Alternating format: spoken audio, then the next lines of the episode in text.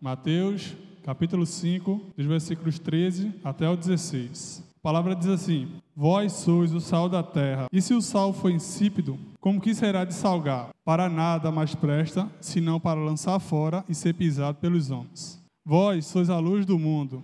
Não se pode esconder uma cidade edificada sobre um monte, nem se acende a candeia e se coloca debaixo do alqueire, mas no velador, e dá a luz a todos que estão na casa. Assim, resplandeça a vossa luz diante dos homens, para que vejam as vossas boas obras e glorifiquem o Pai que está nos céus. É, lendo esse versículo, irmãos, a primeira pergunta eu acho que, ao menos na minha cabeça, no sentido de vocês que surge, é o que é, na prática, ser esse sal que a Bíblia fala? O que é ser essa luz, né? Então, pegando no pé da letra aí, os elementos que ele cita, a gente percebe que, essa, que esses elementos são de fundamental importância no contexto onde eles estão inseridos, né? Como assim?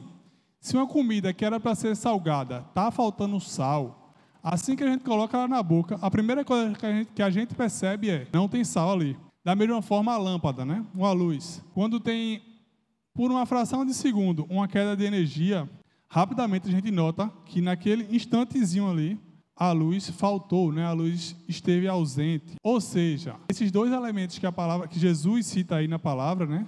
ele cita aqui como elementos de fundamental importância e quando ele está ausente, facilmente perceptível que não está ali. Né? Então, essa deve ser a nossa função. A igreja, quando eu falar aqui, somos nós. Tá? Essa responsabilidade, quando a gente diz é da igreja, parece que é do outro, né? mas na verdade, igreja somos nós. Né? Então, essa é a minha responsabilidade essa é sua responsabilidade. Então, quando ele fala de é, ser sal, do, sal da terra e luz do mundo, ele fala que nós, como igreja, precisamos ser a diferença. Esse sal que falta na comida, precisamos ser nós. Essa luz que precisa iluminar o mundo, precisa ser a gente, né? É, então, o que a gente faz aqui como igreja, aqui no templo, é muito bonito e muito importante. Mas a palavra nos mostra que se a igreja não salga o mundo lá fora, se a igreja não ilumina o mundo lá fora, tudo isso é vão e tudo isso não é aceitável diante de Deus, né? Eu queria ler mais dois versículos para fechar aqui nosso pensamento. O primeiro deles está em Amós, capítulo 5, do 21 ao 24. A palavra diz assim: O Senhor diz a seu povo: Eu odeio, eu detesto as suas festas religiosas. Não tolero as suas reuniões solenes não aceitam animais que são queimados em sacrifício, nem as ofertas de cereais, nem os animais gordos que vocês oferecem como sacrifício de paz. Parem com o barulho das suas canções religiosas. Não quero mais ouvir a música de harpas. Em vez disso, quero que haja tanta justiça como as águas de um enchente, e que a honestidade seja um rio que não para de correr. O outro versículo que eu quero ler, bem semelhante a esse, está lá em Isaías, capítulo 1, dos versículos 11 ao 17. A palavra diz assim: O Senhor diz: Eu não quero todos esses sacrifícios que vocês me oferecem. Estou farto de bodes e de animais gordos queimados no altar. Estou enjoado do sangue de touros novos. Não quero mais carneiros nem cabritos.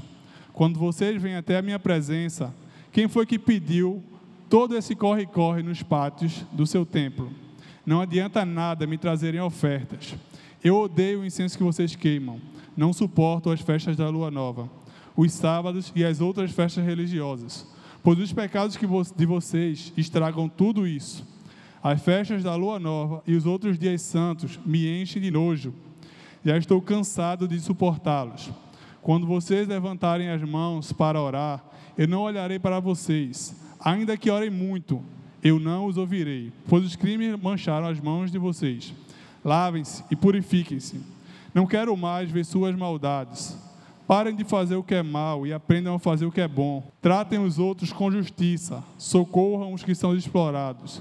Defendam os direitos dos órfãos e protejam as viúvas. O Senhor Deus diz: Venham cá, vamos discutir esse assunto. Os seus pecados os deixaram manchados de vermelho, manchados de vermelho escuro, mas eu os lavarei. E vocês ficarão brancos, brancos como a lã.